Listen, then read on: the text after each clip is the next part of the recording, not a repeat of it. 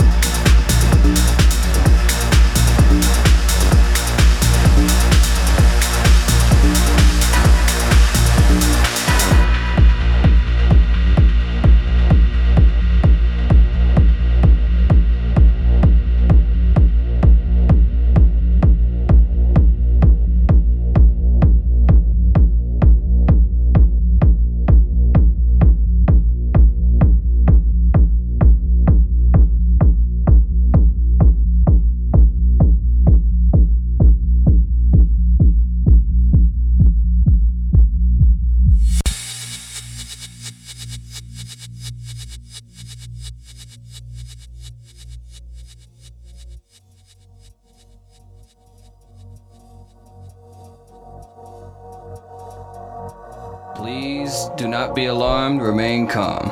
Do not attempt to leave the dance floor. The DJ booth is conducting a troubleshoot test of the entire system. Somehow, while the party was in progress, an unidentified frequency has been existing in the system for some time.